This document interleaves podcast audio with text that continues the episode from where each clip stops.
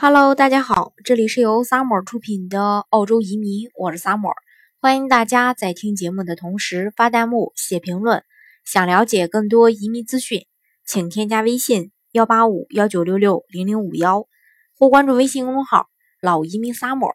关注国内外最专业的移民交流平台，一起交流移民路上遇到的各种疑难问题，让移民无后顾之忧。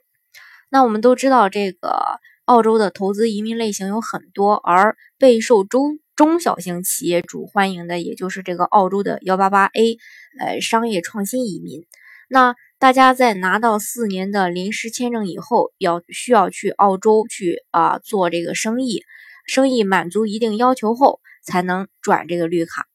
那在澳大利亚经营生意的话，你必须要符合税务方面的一切要求，包括注册呀、上报收入、上报收入啊和各项呃营业支出，履行关于支付薪酬的税收义务，以及保存特定的一个生意记录的这些呃相关方面的这种呃事项呢，大家都应该去注意去了解。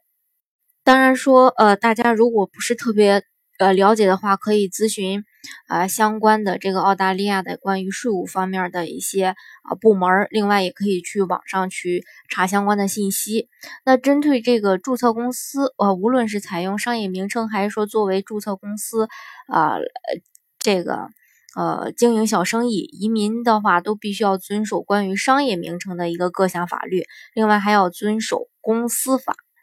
啊，在澳洲呢，可能某些这个。产业可能会涉及到这个知识产权，那投资人呢就应该确定在，呃，你所做的生意当中有哪些啊这个知识产权的资产，包括生意名称以及这个任何的发明啊、品牌呀，或者说图标呀，而且应该要采取一些措施来保护你自己的这些资产。那关于这个营业执照的话，那根据企业的不同性质。呃，计划在澳洲经商的这个澳洲移民呢，呃，可以可能呢需要办理许多的营业执照啊，还有相关的一些许可证以及这个呃注册手续等等。这个呃，大家呃如果想去具体了解，也可以去 Service NSW 去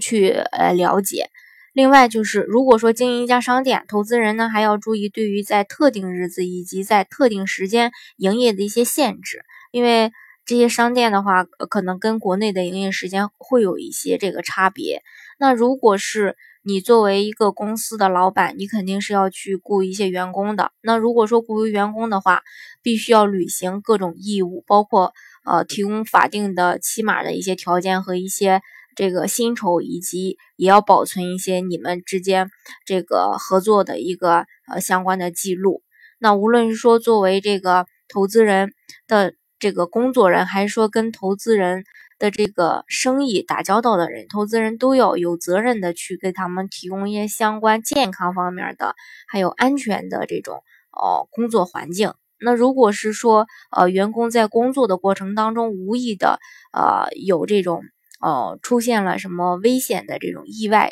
什么的，那投资人也要为这个员工去购买一些员工的这个赔偿保险来。呃，这个保证他们在工作中呃受到伤害或者说生病的时候来来用。另外就是，呃，经营生意的话要遵循这个消费者法，呃，要了解各项的法律和行为准则，来确保在市场中的一些呃公平交易。当然，这个呃，澳洲幺八八 A 创新移民相对于呃这个幺三二呃这个重大天才呃。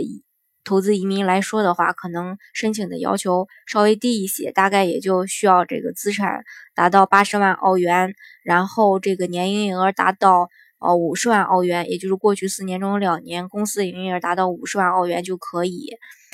那相对这个幺三二或者说呃其他的一些移民项目的话，要求就没有那么低了。那大家如果说想具体的去了解的话呢，啊欢迎大家添加我的微信。幺八五幺九六六零零五幺，或关注微信公众号“老移民 summer”，关注国内外最专业的移民交流平台，一起交流移民路上遇到的各种疑难问题，让移民无后顾之忧。